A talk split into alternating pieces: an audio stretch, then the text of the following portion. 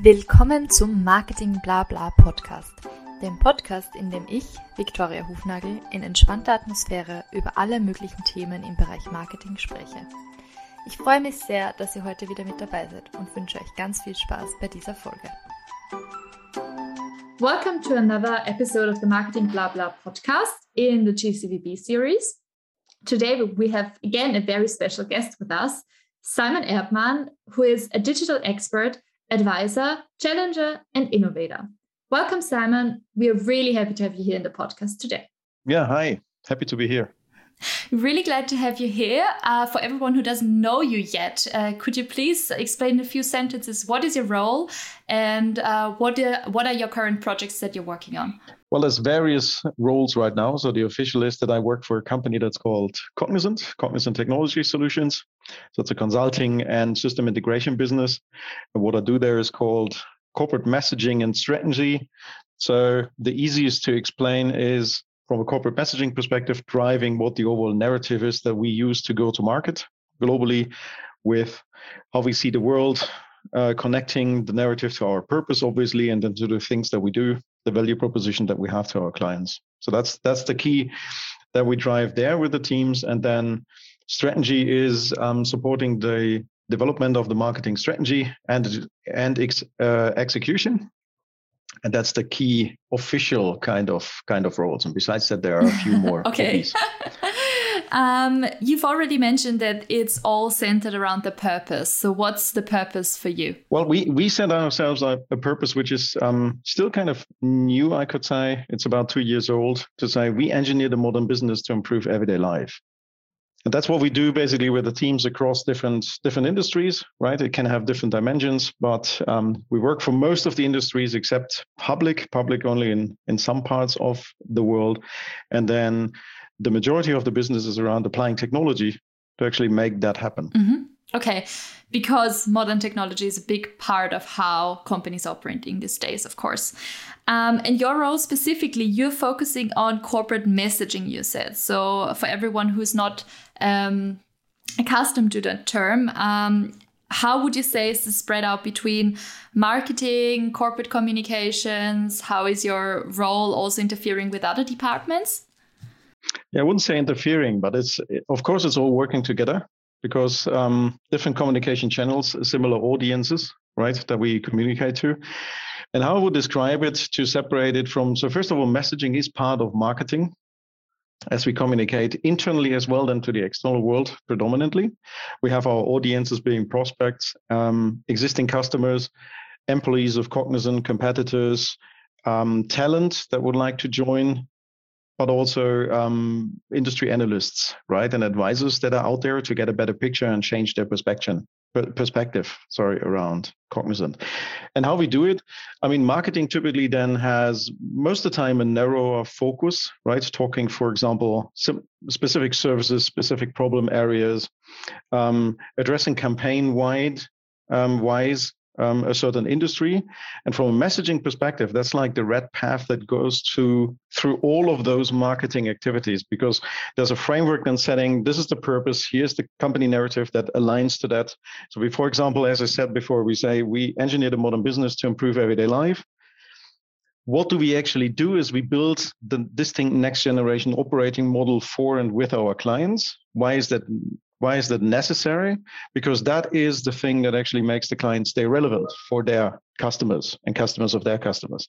Now, how do we do that?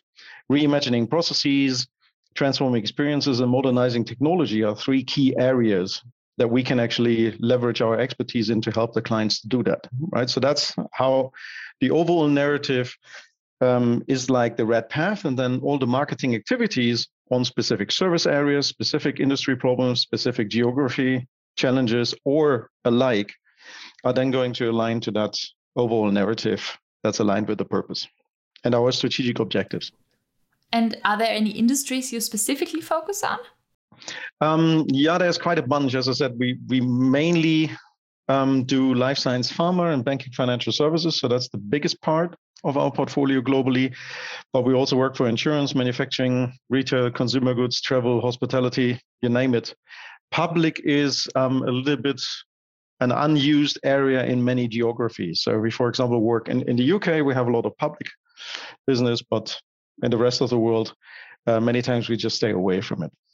Mm-hmm, mm-hmm, mm-hmm. And which countries do you operate in? Oh, that's um. if, Which countries do you not operate in? yeah, that's. Um, I mean, that's that's always the question on how many countries do we have and where are we? So it's a global business. We're headquartered in Teaneck, New Jersey, right? So it's a US-based company. Um, we even call so Cognizant calls itself being one of the best hidden secrets in the market and being a startup because we're like 27 years old in the meantime um, still running in some parts as a startup. Nevertheless, that we have more than 300,000 people now. So wow. it's it's really spanning across all of the geographies. Mm-hmm, mm-hmm. And is there a big region on uh, a big focus on the DACH region, especially? Would you say that? Yeah, well, yes and no. Of course, it's. I mean, the, the home market is North America, so that's also the biggest chunk if you if you see that, and then we have the rest of the world, which we call global growth markets, and the DACH region is obviously a big part, integral part of what we do across global growth markets. Mm-hmm.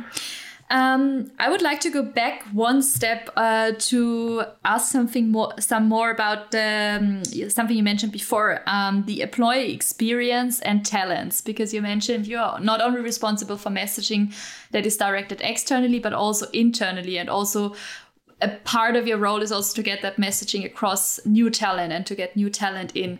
Um, in you work with a lot of customers as well. Like, how big is the focus on actually finding new talent and keeping the talent in the company? Is this something that a lot of companies struggle with? Is it something that you particularly help them with, or is the focus still way more on the external messaging? And where should it be?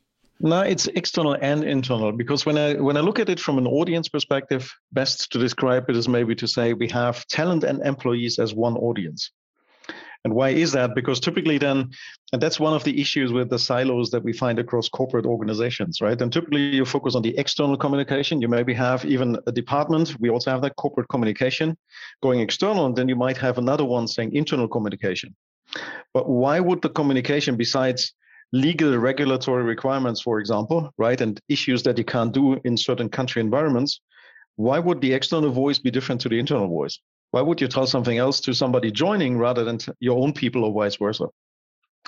And that's the simple theory behind. So the same applies to, for example, customer and prospect, right? Customer, we do have an, a relationship already. Prospect, we don't, but we address them in a similar fashion, right? Or um, going back to your question on talent and employees, I think it's essential that we we keep our people happy. And the key thing of employee experience, and I think nobody has really cracked it because it's a pretty complex thing, especially if you're a global organization cutting across different countries and cultural um, kind of environments, right? But actually do something about it, and also make that visible to others.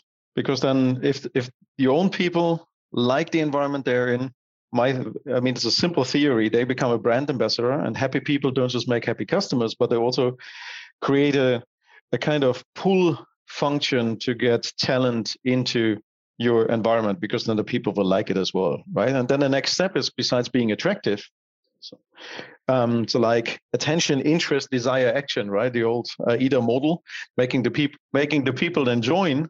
Um, the next step is then to also keep the people in house so, right, retention and those topics, which is especially a challenge nowadays because resources in digital transformation and the space that we're in are pretty scarce, especially post pandemic, right, or towards the post pandemic time because there was such a push on digital transformation globally.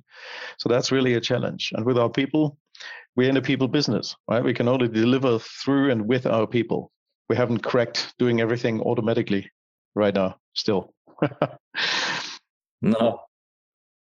But uh, but um, you're speaking of talent um, and and um, the the way you can attract it. I'm sure that Cognizant has a lot of uh, very interesting projects, um, and and the work it, itself must be very interesting. It's like the innovation business. Maybe you can explain a little bit more about that. How does innovation or the innovation business work?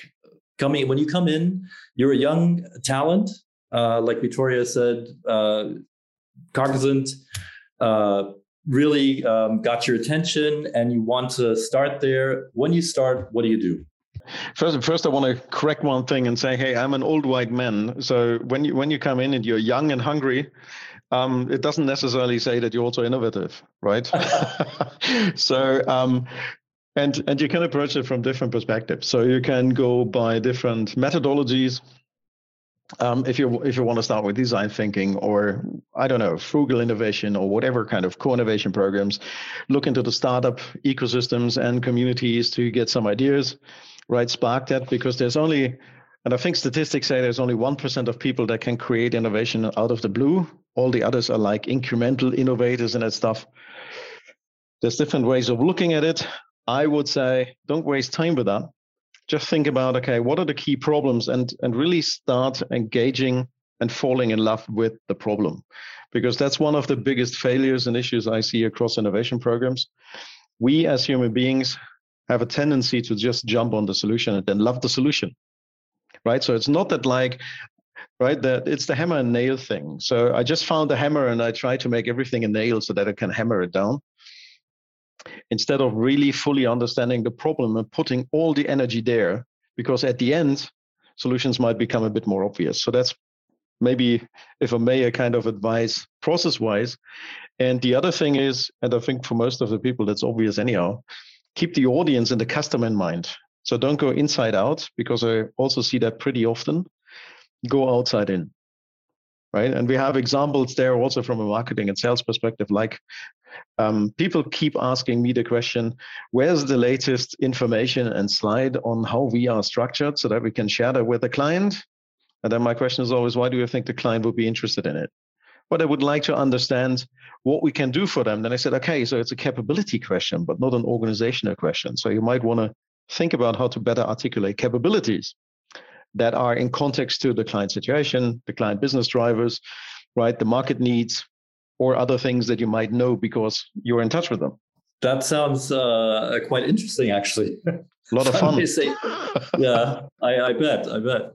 Um, yeah, in general, I mean, you're an advisor you advise companies how to improve their um, digital how should we call it digital processes or digital thinking or what you know um, so you've learned a lot about as you say the problems that you fall in love with and then you get the the the uh, the mindset to solve them.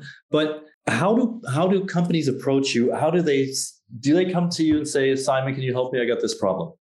Or do you go there and say and and others and in other times will you will you go there and say uh, sorry we we've been you know following you and uh, we saw that you might need some help in this area or in another area. It's almost a combination of all of the things that you mentioned maybe a few additions. So i think i have the the privilege that i used to work in a lot of client organizations. And then moved myself to the dark side being i mean eh, within cognizant leading consulting leading digital business and now being in in the corporate messaging and strategy role. So i've seen both sides and a lot of different domains and especially in the consulting times we had all sorts of kinds of problems across the different industries that I mentioned before, right? So we started, for example, the first program we started was in in life science pharma. Was about implementing a interestingly enough a marketing and social strategy and communications planning to introduce a new medication to the market right? At the end it didn't t- take off so the whole program was kind of waste at the end because the direct competitor of the company was earlier to get fda approval for the medication. So the whole thing was kind of put to the bin, right? Um, second example maybe was like um, assess and rescue digital transformation and supply chain program for a European retailer. So we went in, had a look. That was the group CEO actually. We just got in touch, right, as a normal sales activity, creating a lead. We had a chat. They talked about the program. And they said, look, we run this program. It's completely agile, these kind of things. And then we had some discussion about it. And they said, well, program plan, why do we ask for that? We are agile said, yeah, but agile is not a synonym for chaos. So you will need to have some planning, right? You might be a bit more, um, let's say, flexible in terms of planning, and you only plan for maybe a certain set of sprints, but you still have a plan on what you want to achieve, right? and I asked a few more questions, and it was obvious that they didn't understand even what they were talking about. So what we what we did there is a program assessment, and then we came up with a plan on how to um, optimize that. And guess what? We we shared the plan and we had a discussion, right? We kept in touch. So four months later, they haven't changed anything.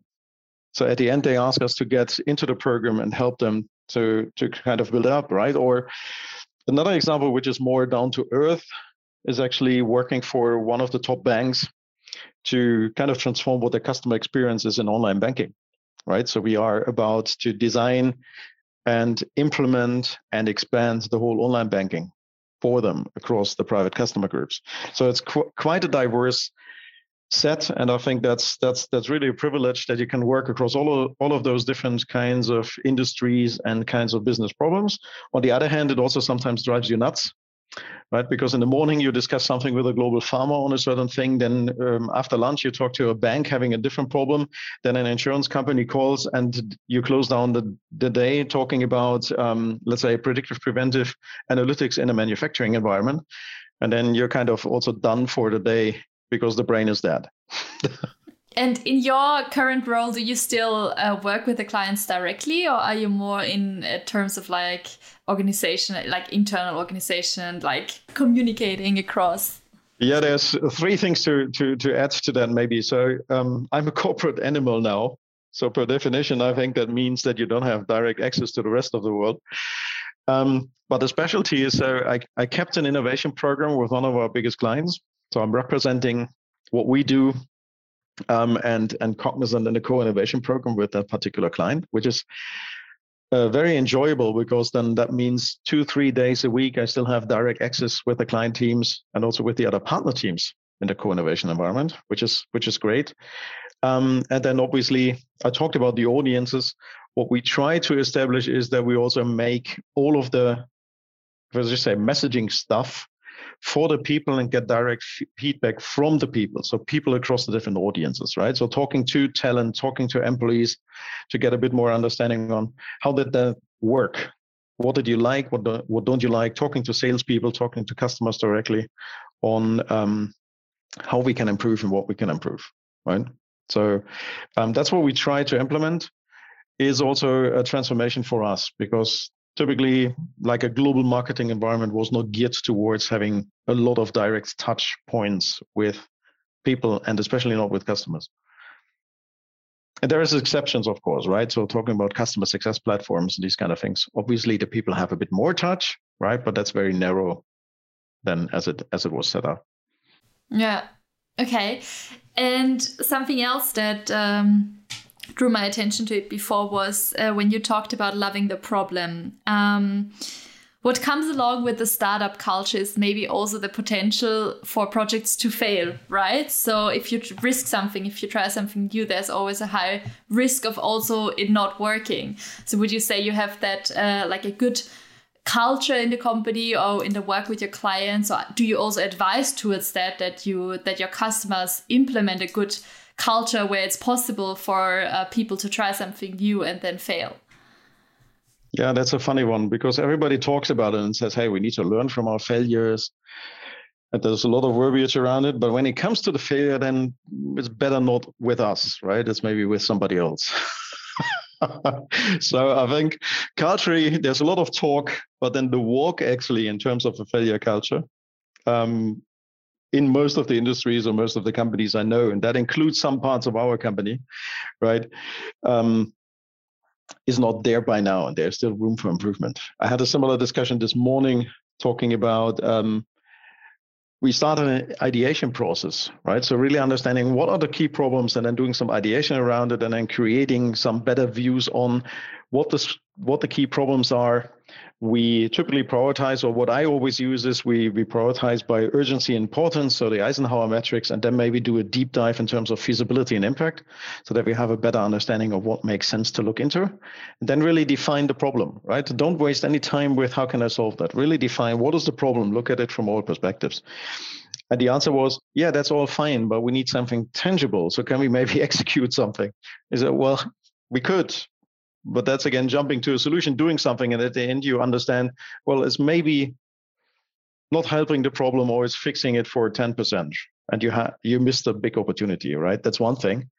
Um, on the other hand there was something that we also kind of when the whole digital transformation became more sexy than it was before like five six years ago there was something that we actually branded in the market because we to- we we were the ones talking about what you have to do is think big but then start small fail fast because that's the most cost efficient effective version and then scale quickly.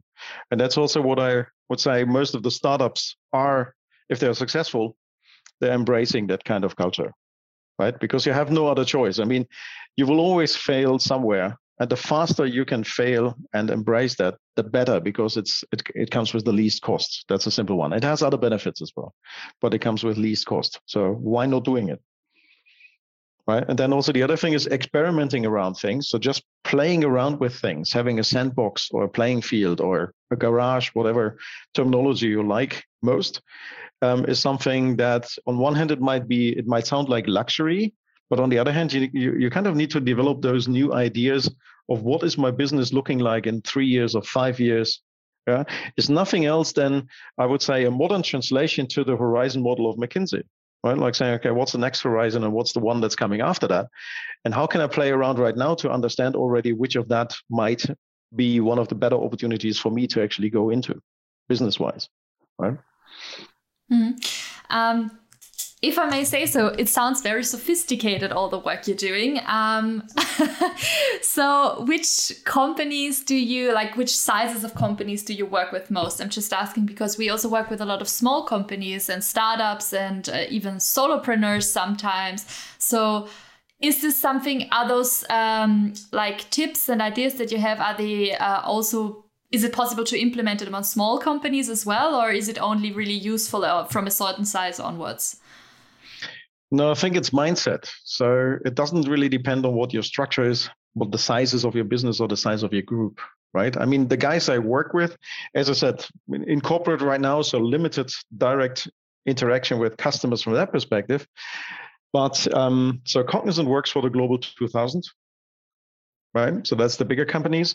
But with, for example, the digital lab at Ost that I founded about five, six years ago with two major universities in Switzerland, we had um, KMU, so small medium enterprises, as the main segment. So that's from a Swiss perspective, that's also pretty volatile. It can be 50 million business up to two and a half billion business, right? We had everything, but then also bringing that environment, the ecosystem together. And I worked a lot with startups. So working as a Kickstart advisor, which is one of the accelerators, working with Digital Switzerland, right, and other accelerators. And even also because I, I like what I see from a lot of tech driven startups and I like the energy of the founders. So one of the question that we had is how can we actually help some of them and create a kind of win-win situation and that's when we founded uh, cognizant connect which is in simple identifying customer problems of our corporate clients identifying startup products and solutions that could fit there and then us matchmaking them to, together so we tinder them together and then the, the thing that we bring is we validate what we call the proof of delivery so that that product or service can actually work in that environment. And what we bring is the, the, the structural knowledge, so the process architecture of the client, the system architecture and landscape that we know, right? That's the asset that we bring to the table, and then scale the technology. So do pilot and scale quickly, because that's what typically many of the startups can't do because they don't have a big team. The things, right? So it really cuts across all those. But I think the essence to your question is it's about mindset and therefore you don't need to have a certain structure right maybe one additional comment i also think you don't need to have an innovation department or something right because just because you give somebody the badge that they are innovation they're not necessarily innovative um, but it's good to find some crazy people and maybe move them a little bit outside the structure so that they can just play around as i said have a sandbox or have a garage close the door and let them work right? So that they can come up with some of the the ideas. So they they will definitely need a bit more freedom, but it doesn't need a big organization or something. Yeah. And speaking of startups um, and marketing, one of our perspectives, because we uh, advise startups for the uh, DACH region, the German-speaking markets, um, there's one question that always uh, comes to mind. It's because, like, when you look at a small company, Um, there's always the question of, of course, as you say, mindset. Do they want to scale up quickly or do they want to grow their business slowly, whatever they want? But from our perspective, there's also there's already in the beginning one fundamental question is do you want to stay local or do you want to go global? And global by, by that we mean in steps. The first step would naturally be for a company to go that, that is situated in uh, Germany, Austria, or Switzerland to go into the DACH region. It's they speak the same language. It's kind of the same mentality, albeit not the same. So that's a, a question we um, always ask ourselves. Like when they ask us, what should we reply? Should should we say go go into the German market uh, to increase your sales, or should you rather step up in your home market and, and focus there? What's your uh, kind of um, um, yeah experience there? Yeah, I think that's not so easy to answer. So first of all, I think think big, start small, fail fast, scale quickly um, still works. And then scale quickly is to be defined, right? Because that might mean different things for different people and also for different business models. So not every business can scale in the sense of going from zero to 10 to 100 to a billion, right? Kind of kind of setup. For some, it might be going 1, 10, 50 million, and then it's scaling. It really depends on what the product, the market looks like. Um, it also depends if the if the business is scalable or not. If it fully depends on the owner, then typically it's not, right? If it's more technology, process based, it can maybe scale quicker. So that's one thing. Um, the other thing I would look at is um, whilst scaling, so like a word of caution, always looks interesting and nice because big money, right? More customers, other markets. Um, I, startups that I work with, I always then said, okay, be careful not to raise too high expectations on the potential client side. Because if you make a lot of promises, and also on the investor side, of course, right? But if you make promises and you can't hold them, because, for example, you're bound to a physical structure and to a supply chain process, and you can't scale that up that quickly, right? Then it's maybe better to go step by step and define what your next scale looks like, right? And don't go too don't go too fast. Um, making sure you still continue to kind of delight or create the right customer experience, and then on the DACH market, I mean, one of the things that separates maybe DACH region, so Germans, and I mean, I'm a German living in Switzerland now. I think we are a bit more conservative, so not the easiest to deal with. And again, it depends because service business, product business, right? They're still quite different in terms of the mechanics. Um, but I think we, we need a bit more evidence and content to be really engaged and excited. But on the other hand, innovative ideas are valued very much.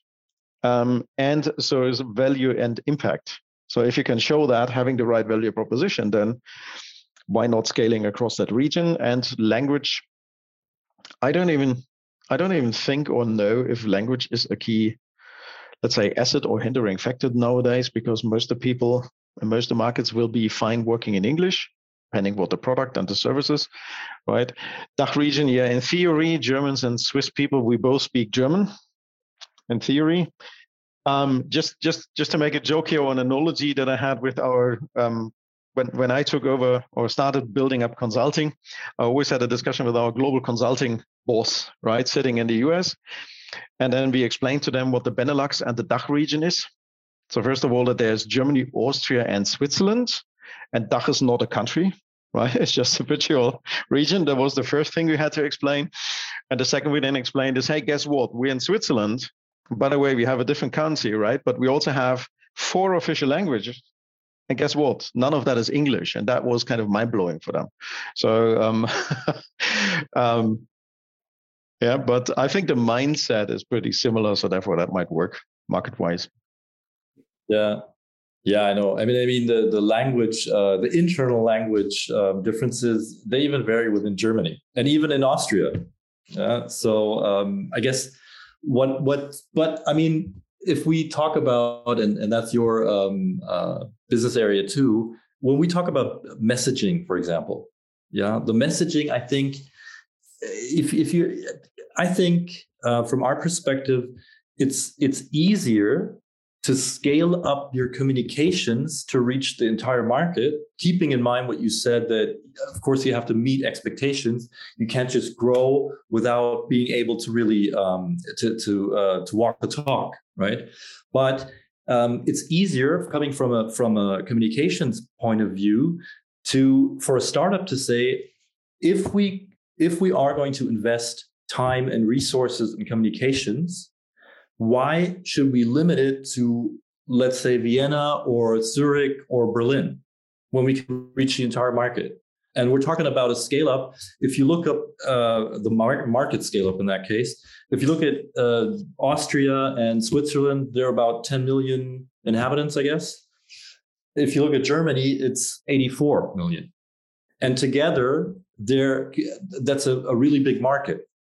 Yeah. So from from the perspective of advising a small company, from from a cost perspective and efficiency, but also effectiveness um, uh, perspective, we always say like try to reach uh, customers in other countries as well. And it's so easy today with digital uh, marketing that uh, you know we, we we recently had a very small um, client, a jewelry uh, company from Vienna, and we could just test um, how her jewelry um, uh, met the market needs in what was it, Cologne, I think, or Dusseldorf, and compared that to Vienna with a simple ad campaign.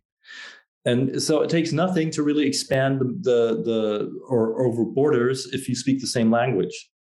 Yeah, so that's our. I, our I think it's definitely a tool to also explore things, right? To test things quickly, and I think if um, the vision that you have is coming together with the walk and the talk, right? Because and it's like a staggered approach. So vision should be ahead, talk is a little ahead, and then walk is maybe a little behind.